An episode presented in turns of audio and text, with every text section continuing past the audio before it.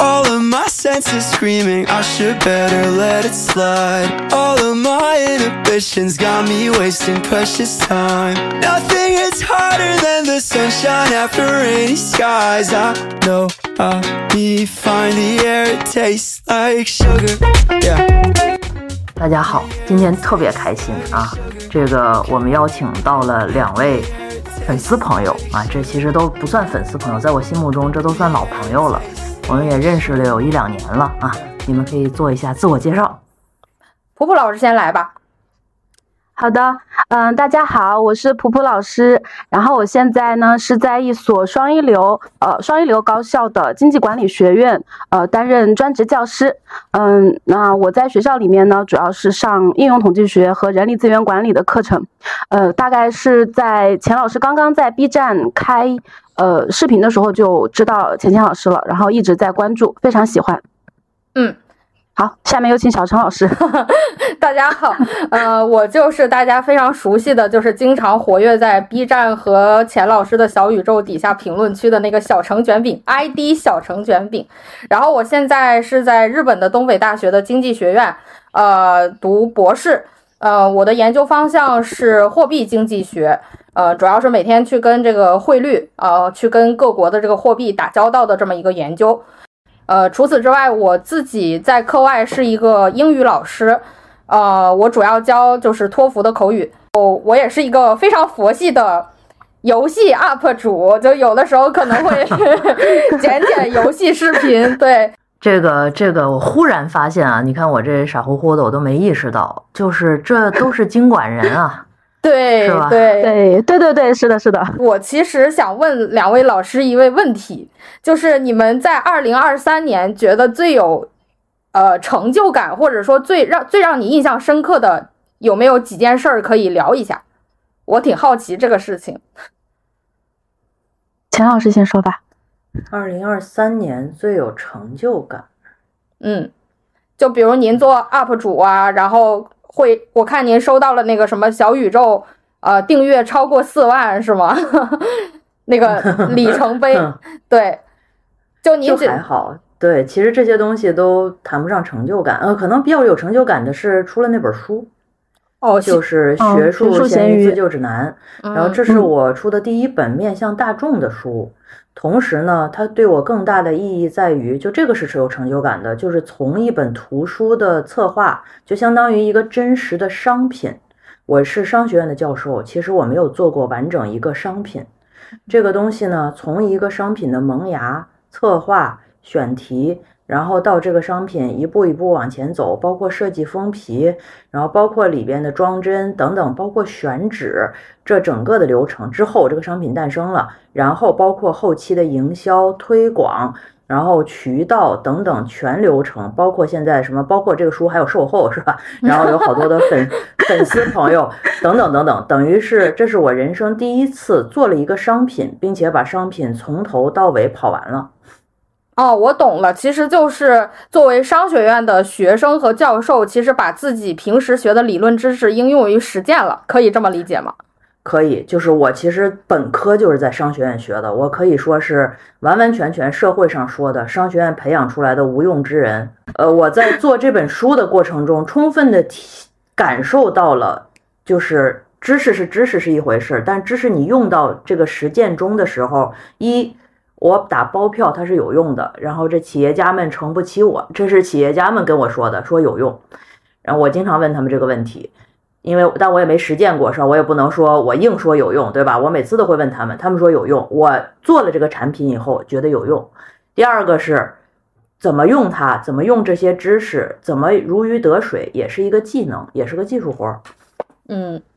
其实这个还是很有成就感的，就是这个流程本身，包括通过一个简单的书、一个商品，能够把理论层面和实践层面完全打通，这个是有成就感。哦，其实我作为一个就是常年也是在商学院，当然我现在是属于经济学院嘛，就是我们是单独的。但之前我在美国念书的时候，我们的老师特别强调这一点。因为其实我会发现，就很多跟我一起学习的美国的学生，他们其实自己是有做过产品，然后他们才回到学校来念书的。所以当他们在去聊他们的经历的时候，其实我听着是很懵的，因为我自己没有实践过，就是做过呃这样一个产品。那我想问一下钱老师，就是您觉得在从你开始呃写这本书到最后这本书的呃售后也好，宣传也好，您觉得这个环节里面就是哪一个环节让您觉得是最困难的？都没有最困难，就是每个环节都不容易，而且是以我自己做事的风格，我肯定都把它拉满，好好去做。但是你就会在这个过程中体会出来，就比如说像我们最简单做科研的人，其实你基本上在产品上面你接触到的都是 R&D，嗯，就是研发那个层面上的东西。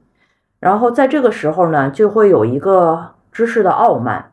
就是你觉得你研发是最牛的，对吧？你这个东西最有技术含量的，就是所谓互联网上说的是吧？然后那个没有门槛儿，啊，其他的东西没有门槛儿，只有我的研发是最有门槛儿的，我是有技术的人。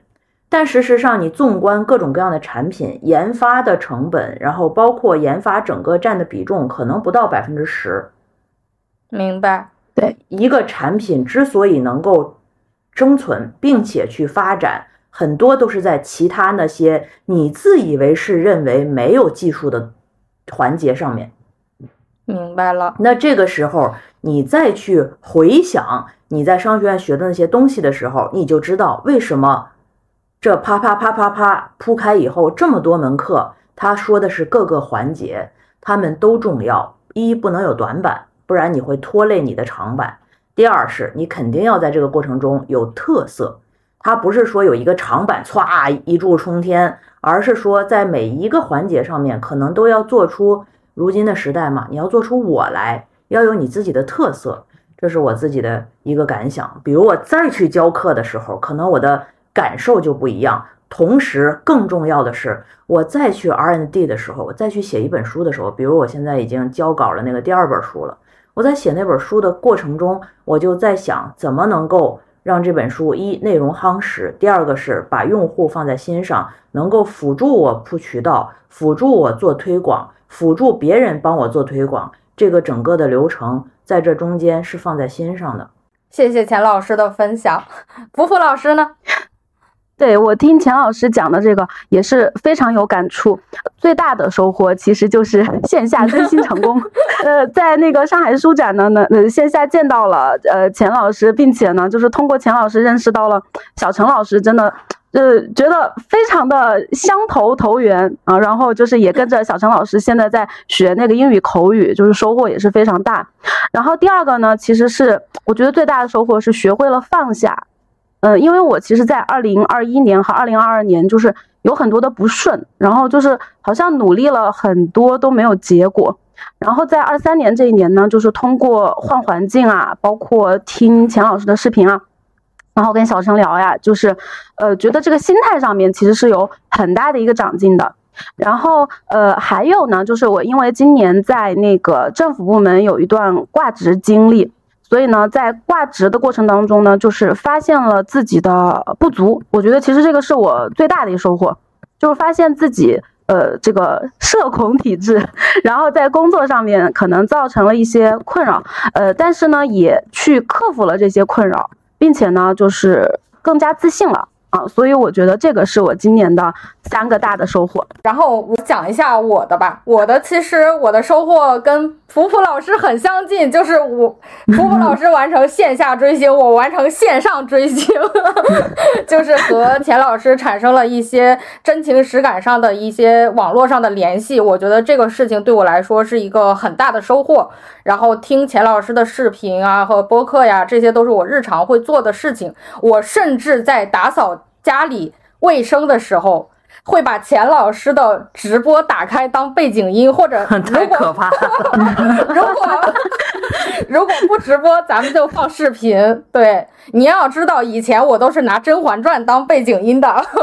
您您已经代替了大局。对，您您已经取代了《甄嬛传》。对，然后通过钱老师认识普普老师，我感觉虽然我跟普普老师有年龄上的差距吧。但是其实真实聊起来，感觉很像同龄人，所以我还是呃很开心能够通过钱老师去呃认识这么好的朋友。然后我二零二三年最大的遗憾吧，嗯，应该叫遗憾吧，就因为我是一个转专业读博的学生，然后因为转专业的话，它是可能会出现，比如说基专业基础不够扎实，然后很多东西人家可能本科已经学过了，但是你没有学过，你可能第一次接触，你要呃通过这个东西去把和它相关的东西都学一下。然后今年我的呃去年去年去年我的第二篇论文是呃这个理论。型的，就是通过理论的推导，然后来做实证这样的文章。那这样的文章就可能需要你在专业知识上比较扎实。然后这个问题我还跟普普老师聊过，我说您觉得我现在就是遇到这样的学术困难，然后我可能整体进度都放慢了，您觉得这是一个很不好的事情嘛？然后普普老师就跟我说，你今天扎实走的每一步，其实都会是你日后的财富。我觉得这句话对我感触很大。所以我特别高兴的就是说，通过钱老师的视频打开了我的一些认知，然后又通过钱老师本人认识普普老师这样好的朋友。对，这个就是我的二零二三年。嗯，嗯，非常开心。那普普老师是和我差不多大，是吧？呃。我差不多，我们是同龄人。对对对对对。哎，你你线你线下没你没见过噗噗老师是吧？没有，就是人在国外，这个地理位置问题确实是有点麻烦。嗯啊，对，以后回国吧。好，然后我我觉得二零二三聊完了，我们是不是该聊聊二零二四？问一个问题给两位老师啊，就是关于做计划这个事情。就比如说，每一年我们开始了新的一年，你们会给自己做计划吗？就是短计划、长计划都算。我觉得是这个计划这个事儿呢，是越年轻的时候越有意义。嗯，就是我在你这么大的时候上学的时候，那肯定是严格定计划、严格执行计划的，因为那个时候他的事儿没有铺的那么宽线程。而且是机会相对来讲比较稳定，它不会说咔嚓掉下来一个什么事儿，咔嚓掉下来一个什么事儿。所以说，在那个时候，计划的意义感更大，而且作用也更大。但是随着就像这快四十了，对吧？然后你好多时候你的工作是随着一些机会去在变动的。当然，你有主线，对吧？比如科研，我们一样跟做，然后文章要发，然后实验往前铺，这些都是基本的，就是按照原来的这个既定的往前走就行了。除此之外呢，其他东西其实都是一种因缘际会，就是一些小的东西可能都是个机会。比如像我们当老师，我可能来了一个博士生，优秀的博士生，这对我来讲都是一份新的机遇。然后在这个机遇上面可能会开出新的花来，所以好多东西是没有办法提前去计划的。嗯，懂了。这个好像跟跟之前普普老师跟我说的，就是有了孩子以后，因为孩子会有很多突发情况，所以有的时候自己可能计划好了的事情，结果小孩子这边生病啊，然后呃老师在学校有有问题了，老师找啊，这种各种突发情况。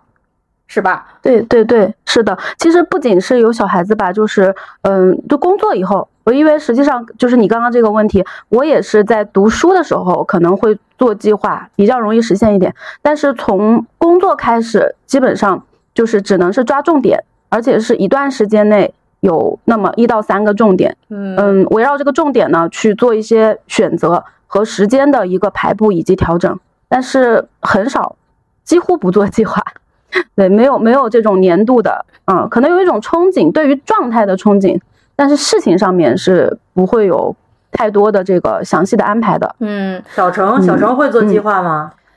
在你这个年龄，你这个年龄会做什么计划呀？就是今年有五个 romantic relationship 是吗？哦不不不没有，他有他有游戏 KPI，他有游戏 KPI。对对对，老师知道我是有游戏 KPI 的，就是我我做计划非常的神奇，我可能不同于国内那种传统的学生吧。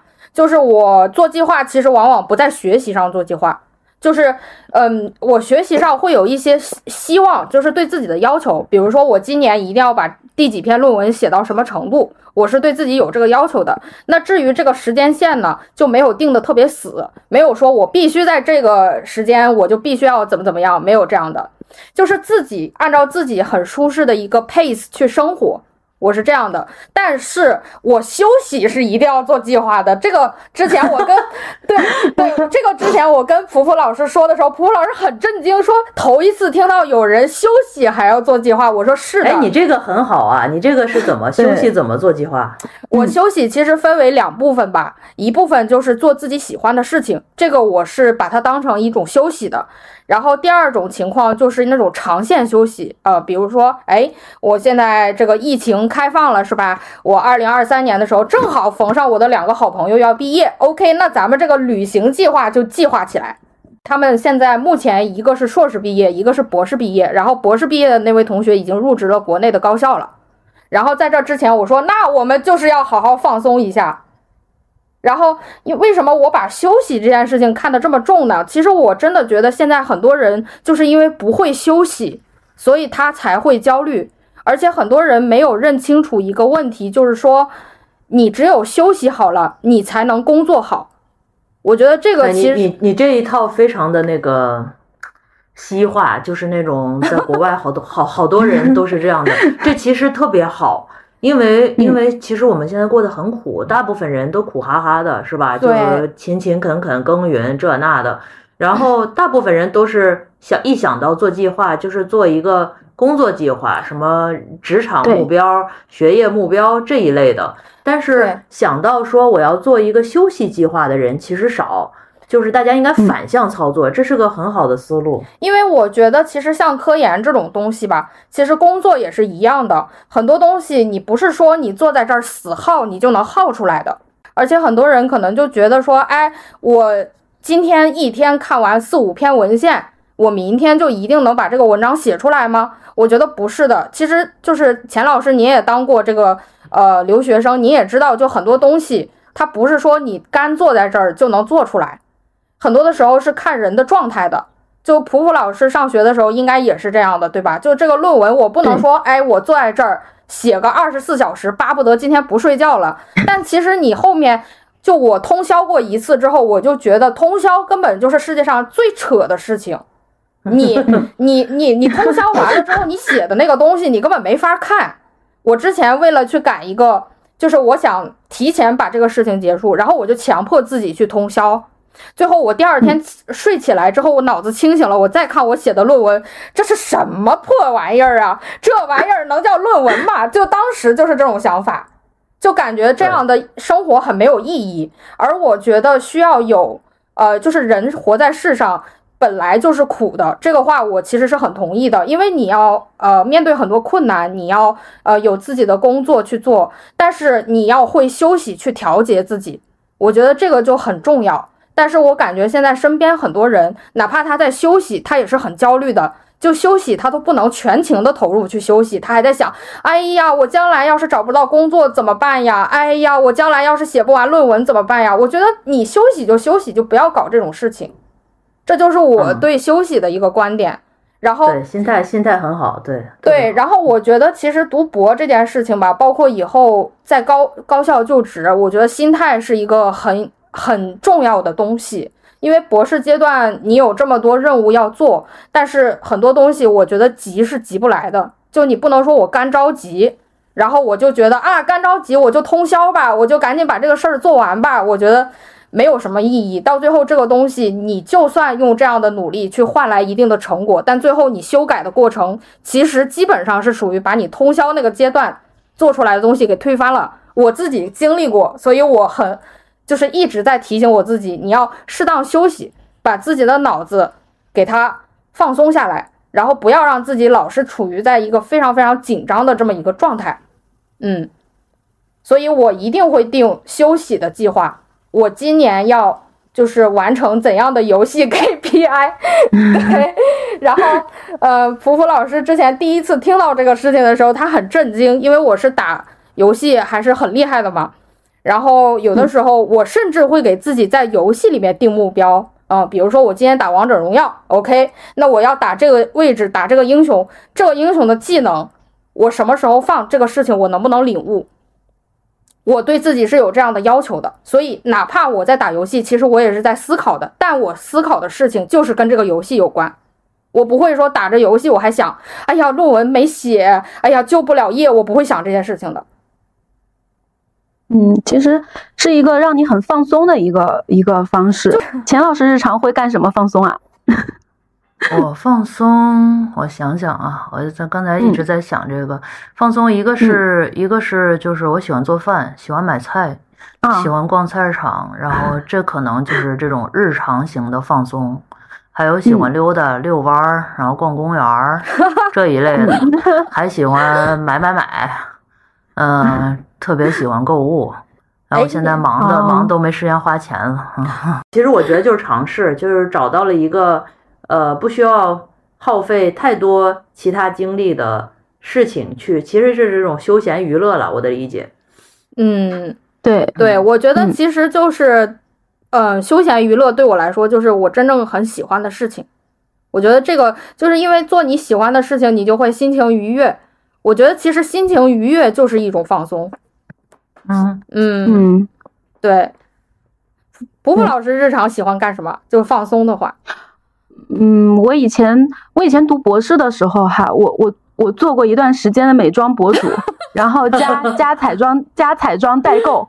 真的就是那那会儿，就是只有论坛都没有小红书，然后我就经常去买各种那个化妆品，然后就是做那个试色，就是我我真人不出现啊，因为彩妆技术太烂了，然后但是我就会去做各种试色，然后粉质，然后颜色光泽，就是那些对比持久度，就是会去做那个，但是呃，然后做完了以后呢，我就二手把它卖掉，所以其实也没有什么成本，因为学生也没有钱嘛。然后之后呢，就是有一定的那个。啊，关注度了以后，就是跟我一个好朋友在美国，然后我们俩就进货，然后就卖。但是因为我们俩都在读博士，然后他是读生物的，就是后来做一段时间就就没有没有没有做了，就实在是搞不下去了。但真的很很开心，非常开心。然后现在嘛，因为就是其实也是跟钱老师差不多，因为因为有有有我很喜欢手工，然后所以我会做烘焙。嗯，然后今年。对对对，我很喜欢做烘焙，对我也喜欢。然后做完了以，那我们可以交流。然后做完了以后，就是呃分给朋友吃啊，就是觉得看他们觉得好吃就特别开心。嗯，其实还是就是我觉得大部分这种做长线程的人都喜欢这种短暂的成就感。嗯，就是的。我们 做就是我们做的这个事儿吧，它时间太长了。你写个论文到发了两三年。所以你根本没办法从他那儿去汲取一个成就感，这种过度的延迟享乐就丧失了这部分。就是我现在再发个论文，我都激起不了我一点开心来。嗯，能理解。是发前几天的时候肯定很开心的，但现在的话，那天数了一下，二零二三年有七个发表，然后一我没意识到，第二个是 都开心不起来，就这东西对你没有刺激。嗯，对我我同意，嗯，对，就特别需要这种短暂的，就比如说你说什么烤饼干了，烤这些东西是吧？擦擦一捏吧，然后一放，呜，然后就起来了，然后 那种那种那种那种这种短暂的快乐和这种成就感，看到一个东西从开始到结束迅速就结束了，迅速就好了，这个还是挺神奇的。包括其实有时候我发现这种所谓的做自媒体是吧，也是一样的，就是反正你发出去就有人给你点赞。就是迅速、及时、马上就有这个乐子，是吧？肯定这一类的东西，这其实是我们做这种长线程工作的人在生命中缺的。其实就是做长线的工作，像海平面太平了，生活得需要点波澜，然后得需要一些 情绪变化。我有一个名言，就是我们。呃，经常做开完组会，我之前不是说我开完组会每一天，呃，就是开完组会的当天晚上，我肯定是不学习的嘛。然后，因为你你为了组会的汇报，你其实是需要准备比较长的时间的，比如说一周、两周这个样子。然后可能你这个状态一直要持续，持续到组会结束。然后我每一次下组会，我都会跟我研究室的人说，我今天晚上就要在峡谷里边大杀特杀。对，就是对，因为因为你你打游戏赢了，其实也是一种非常短暂的那种成就感。对，尤其这一局在你带飞的时候，呃，因为我打的那个位置非常容易带飞，然后你带飞了之后，你看我又带飞了，我牛吧？就就这种对。其实就是平衡，就是找到自己的及时享乐，然后呢，把自己的耐心留给最重要的主线任务。是的。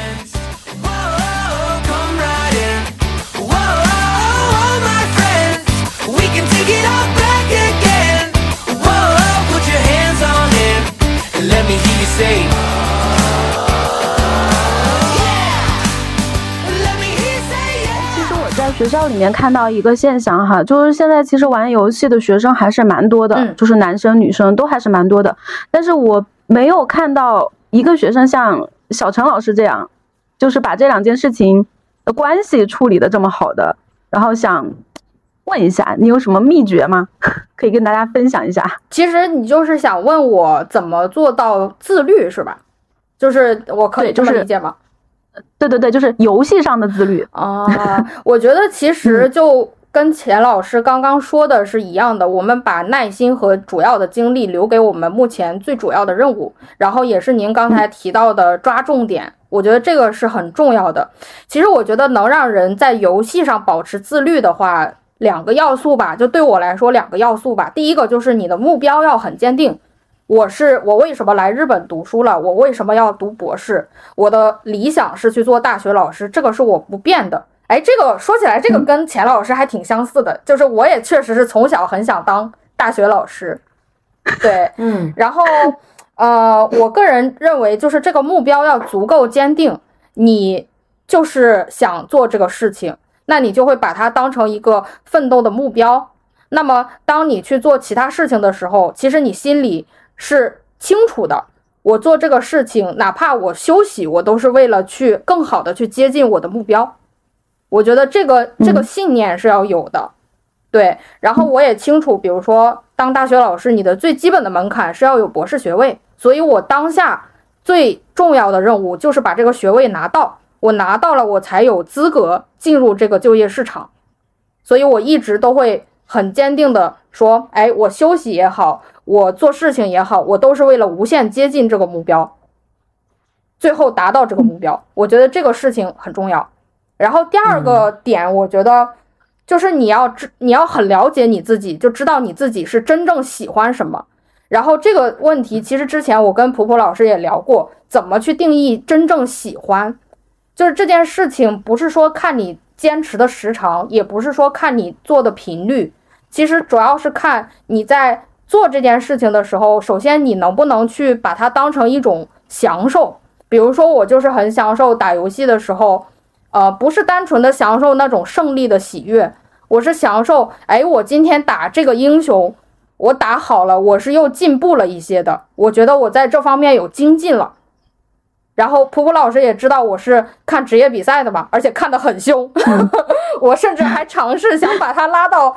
就是电竞的这个坑里面，对，然后其实电竞是特别有意思的事情，是因为它能够让你去做一个团队协作的同时，它也会就是指导你怎么去思考，你要根据当前的形势去判断你要做的事情。我觉得我很享受这个过程，所以我把它定义为我确实是很喜欢这个东西。然后第二个点，我觉得很重要的就是你了解到。比如说这些职业选手，他们所经历的苦，如果你觉得有一天我也当了这样的职业选手的话，他们吃的苦你都可以吃。也就是说，这个东西它所带来的苦难你可以经历，而且你是很愿意去经历，并且愿意去解决问题的。我觉得有这两点，你可以把这件事情定义为你非常喜欢这个事情。所以我觉得刚刚普普老师说，很多学生啊，就是在学校里面一打游戏打一天这种情况，其实很多时候，我认为这样的人他不是真正的很喜欢打游戏，他只是当前我只能学习，但我不想学，我就找一个别的事情来顶替。就我认为底层的逻辑应该是这个样子的。所以，就算你把这个打游戏的事情换成，比如说睡觉，换成其他的一些什么事情，他只是为了去逃避当下的这个任务。而且这样的同学，你如果问他你喜欢什么呀，他可能想了一想，说：“哎，我也不太清楚，可能喜欢打游戏吧。”就他可能给你的反应是这个样子的。所以我觉得，当你想要做到一个自律的状态。当当然了，我得说，我不是一个完完全全绝对自律的人，但是我可以分清主次，就是说，哎，我的主要任务是学习，但我的副就是副线任务，哎，我是休息。那我休息的方式有很多种，我其实会在脑子里面会给这些东西分区。所以刚刚说到的那个做计划的事情，我觉得我做的计划更类似于分区，就是把事情全部给它分开。然后我我去针对不同的分区去做一些事情，对我是这个样子的。嗯，这个挺好。对，所以你觉得控制不了自己打游戏的人，其实还是不是真正的热爱打游戏，对吧？不是真正的热爱游戏。我个人认为，其实就是空虚而已。他找不到别的事情做，但是打游戏呢，很多人可能不把打游戏当成一个很正经的这个事情来做，他可能就觉得，哎呀。我就反正没事儿干，打两把游戏吧。哎呀，反正我没事儿干，刷刷两部剧吧。他其实真的想看这个东西，真的想玩这个东西吗？我觉得其实未必的。嗯，你说的有道理。对，包括好好多小朋友也是，就是他只是不想学习，然后觉得自己跟跟家长说，哎，我喜欢踢球，是吧？或者是我喜欢。啊，玩游戏玩 Pad，但其实你说他真正热爱 Pad 玩 Pad 吗？也没有，他也没玩出个一二三来，对吧？是的，他也没有一些计划，他也承受不了玩那个过程中所有的一一系列的拉扯。对，遇到的困难，比如说你在打游戏的时候，哎，尤其打这种电竞类游戏，你是不是真的能够去做到？就是说，呃，我连跪了之后，我能不能接受这种失败带来的挫败感？我觉得很多不热爱游戏的人，他其实接受不了，因为他只想赢，想赢的心态，其实，在电子竞技里边是没有错的。但是，你我觉得更重要的是，你怎么坦然的去接受失败。嗯，对，您说的这个特别对，就是我就能够理解好多这个小孩儿，就是好多小朋友也是，就是你问他干嘛，他就喜欢玩游戏或者看电视或者什么这些。就是，但是其实他也不是真正喜欢和投入到里边，就是沉浸感也不足。对，就是还是像你说的，和就是睡觉也可以竞品，是吧？然后出去溜达溜达也可以竞品。那什么都是竞品的话，它其实就是一个休闲，它不是热爱和喜欢。最后就是没有一个真正喜欢。那那以你这个年龄，你看大家的话，怎么才能就像你这样？你看你学习你也热爱进去了，你学英语你你弄得也很好，然后你这个。呃，玩游戏你也能沉浸，就是这是怎么做到的呢？我觉得阅历问题吧，就是，哎呀，这个话说出来，我我心里我心里一颤，我在说什么？但是确实，因为可能我的生活经历吧，呃，因为我呃小的时候我们家是一个放养的状态，嗯，基本上就是所有的事情呢都会让我自己去面对。然后家里面，如果说，比如说我面对失败，嗯，我觉得其实我的家庭给我带来很多东西，但我觉得最重要的是怎么去接受你是一个失败的状态。我觉得这个是特别重要的，因为我小的时候其实小学学习其实并不好，对，然后我很多的时候就是很多东西别人都会，我不会，而且我也不想在这上面花心思，但是我我爸我妈就会跟我说。咱考倒数第一名，这也是你得你凭自己本事得来的成绩，对吧？这想考第倒数第一名也不是一个什么特别容易的事儿，你知道吧？而且还老是不及格，你说这个东西确确实是这个样子的。然后访谈你爸妈，这个能做到这个已经是神人了。然后我，然后就我爸妈他的心态其实也很好，就是我们希望你去做到的就是一个健康快乐的状态。你你认为这件事情就是你现在凭你自己本事，呃，就能够去达到这样的高度，倒数第一也是一种高度，对吧？你你反正你自己又不往这上花时间，那你得了倒数第一你就自己承受嘛，对吧？你就不要说什么，哎，我得倒数第一我很丢人啊，怎么样怎么样？然后我爸妈其实也很少因为学习的事情批评我呀、打我呀这种的就没有，我印象中可能可能哎还真的没有。我想不起来，对，然后经常就是什么后果你自己承担，反正话给你说在这儿了，对吧？你你就是你要呃接受你自己所做的行为所带来的后果。你不学习考到第一，那这就是你应得的。然后包括如果你努力了失败了，失败是人生的常态，没有人会一直成功，成功可能是失败里面很小很小几率的事情。包括其实我当时当时提到我是转专业读博嘛，你转专业这个事情你自己决定转专业，那你就要承担一定的风险。这个东西你能不能学出来？首先这是第一个，第二个就是别人都已经会了的东西你不会，你要怎么去平衡你的心态？我觉得这个其实一定程度上和家庭教育有关系，但是不是说我呃先天没有一个好的家庭教育，我后天就不能成长。我觉得像钱老师之前一直说的，就是我们要终身做一个宝宝，要保持我们的求知欲，要终身成长。我觉得这个话说的特别好。就你可以说你先天没有这些条件，因为会有很多人跟我说，那你爸妈从小给你灌这个灌输这个观念，那我爸妈又没这样做。你要是把这个锅甩给自己的原生家庭，那说明你这个人也没有在成长。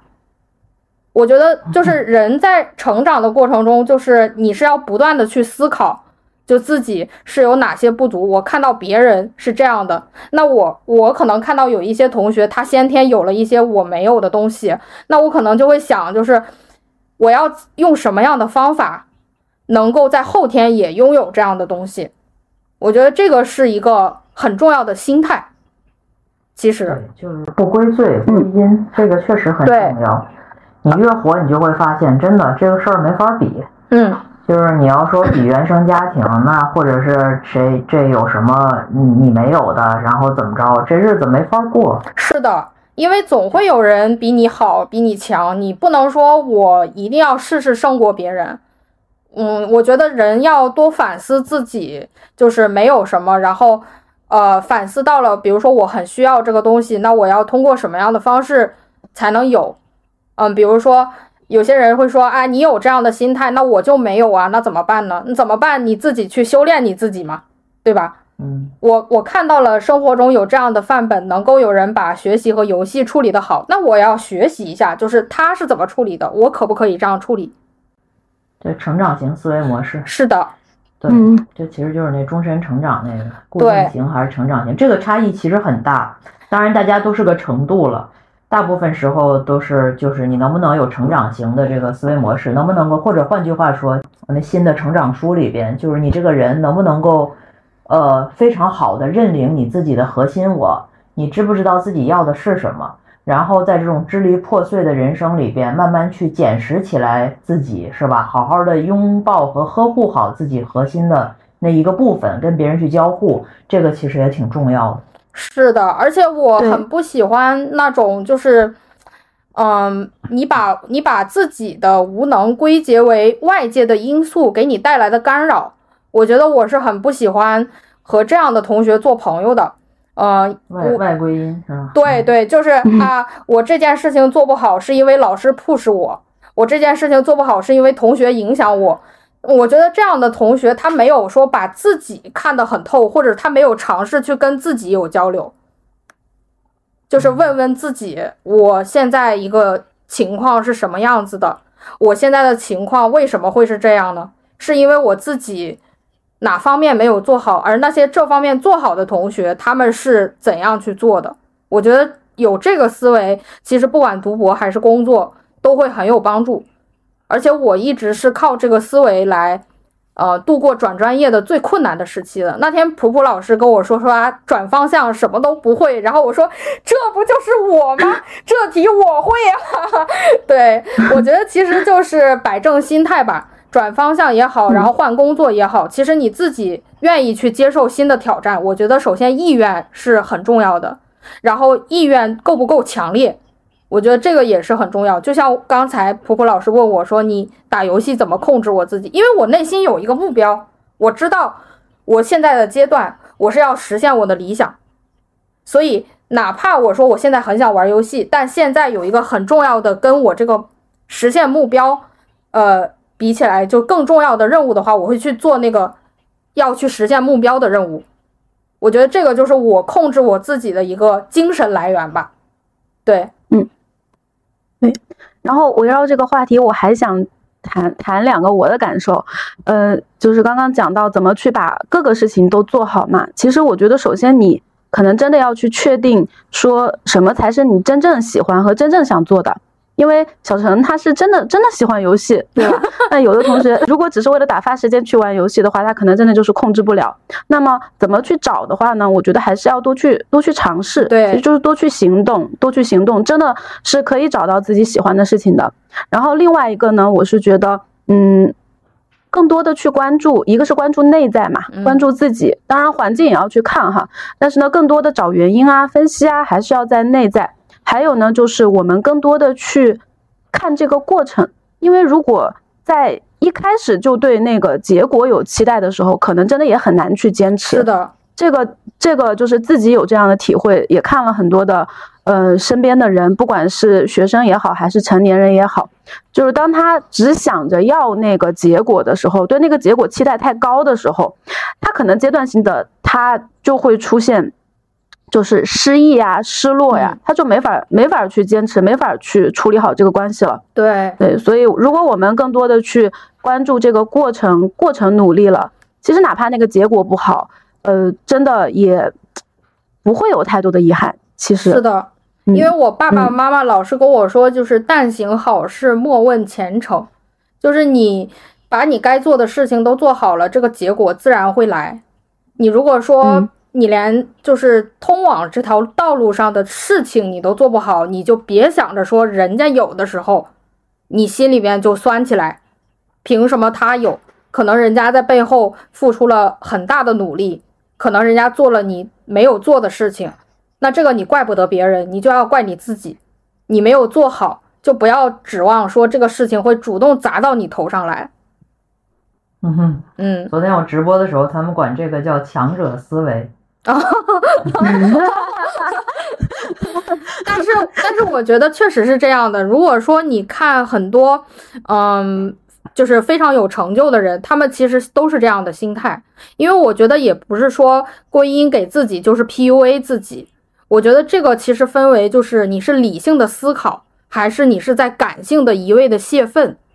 我觉得。有的时候碰上有一些同学说的话，会让我有一些无奈，就是，哎呀，我这辈子就这样了，我我我现在就这样了，就我觉得这种话，就是我也分不清楚他是在撒气还是在干嘛。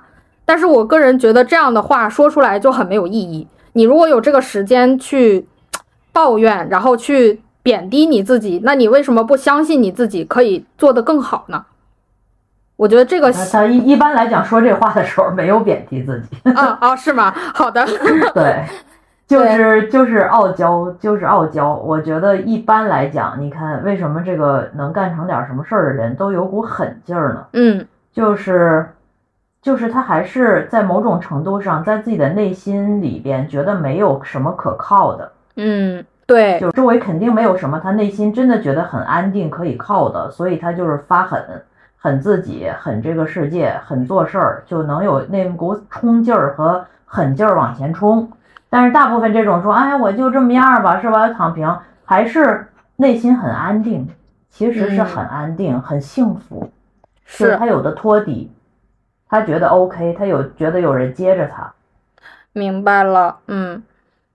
而且我觉得还有一点吧。就我我这个人，可能我对别人的情绪价值索取没有那么大，就是我不会说期待于别人过来怎么怎么样，我就是安慰我呀，或者是我一心情低落了就过来怎么怎么样，要按照我想期待的那个方式去安慰我这个样子。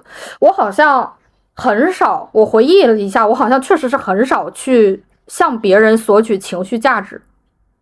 对，就是我，我感觉我身上是有这个特质的。哎，我那我还想问问钱老师啊，就您是从什么时候开始喜欢哆啦 A 梦的呀？然后为什么您喜欢这个角色呢？我很小就喜欢，就这就是陪我们长大的一个一个 IP 吧，可以算是。嗯，就是而且你知道，这种内向胆小的小孩，他就需要有一个极致强大在。然后你每次看到那个哆啦 A 梦。他能够掏这个掏那个，给那个可怜的大熊解决一切问题的时候，你就觉得共情了，代入了，就是瞬间有了一个精神依靠，是吧？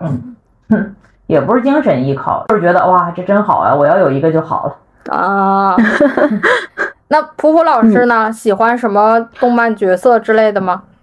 我我特别喜欢《海贼王》，就是对那个，因为其实我没有看过什么动漫，但是就是在这个其实是刚刚田老师说哆啦 A 梦，我其实小时候也喜欢，但是我爸不让我看，所以所以就是就是真的是就是看不到。然后那个后来呃读博士的时候那段时间特苦，就写论文，身边同学都已经写好了，就我也不是属于那种特聪明的啊，然后就是呃就我还在那儿没写好。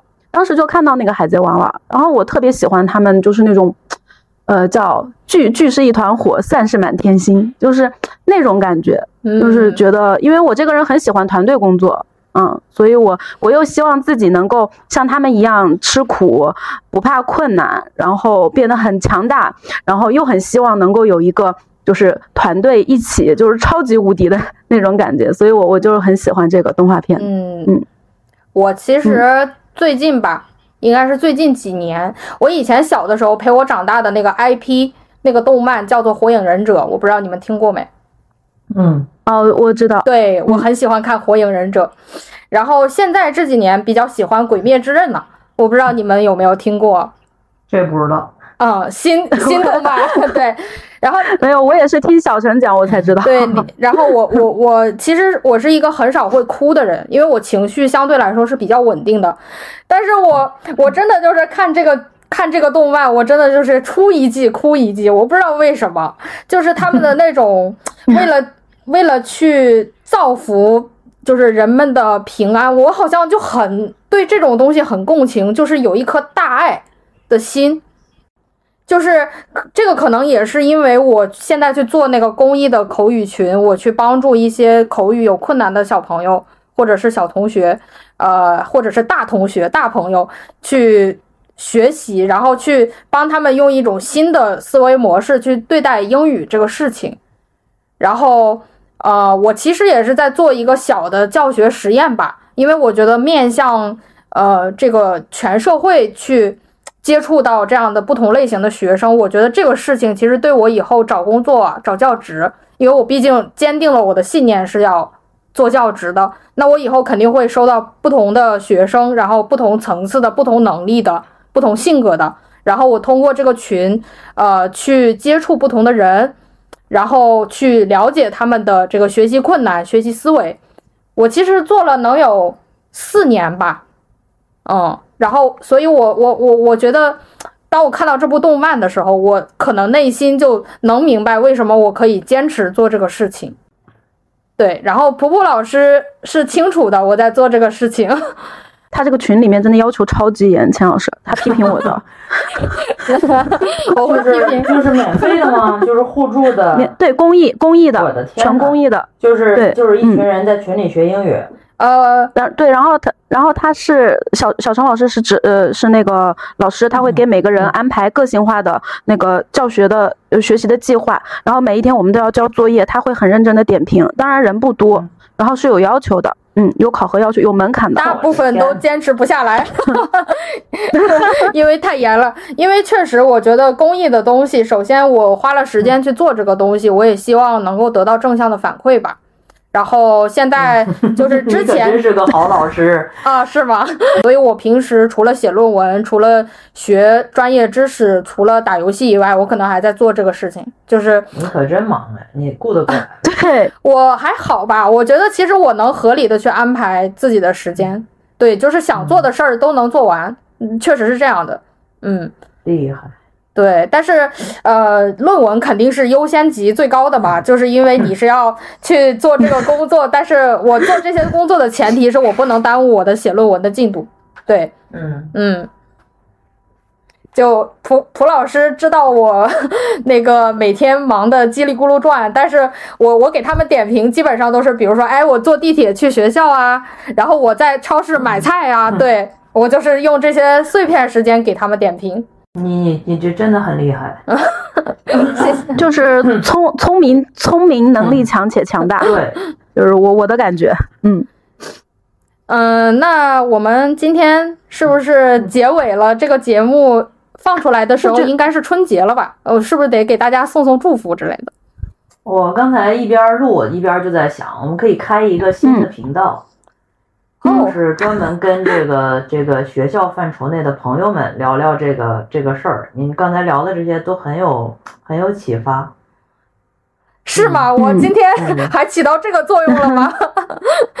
对，到时候起个名字，看看怎么看看怎么弄，就专门跟这个学校范畴内的老师啦，然后这个呃，就像你这样优秀的年轻人啦，可以聊一聊。嗯嗯，好，谢谢钱老师的认可。社会看低年轻人。就是觉得大家都没脑子，然后嗷嗷待哺，嗯，其实不是，未来可期。嗯，对，好，给大家送祝福是吧？嗯，二零二四年，呃，身体健康吧，然后如意啊。嗯，然后我希望给大家送的祝福就是，呃，既然大家可能听完这期节目会觉得。有坚定的目标和找到自己喜欢做的事情，我觉得希望大家在二零二四年至少找到一个，然后如果要是幸运的话，两个都能找到，那这个就是最好的。我觉得这个就是我要给大家的祝福。好的，我想给大家的祝福呢是希望大家生活从容一点，呃，然后每一天都能够开开心心，这个是我的祝福。嗯。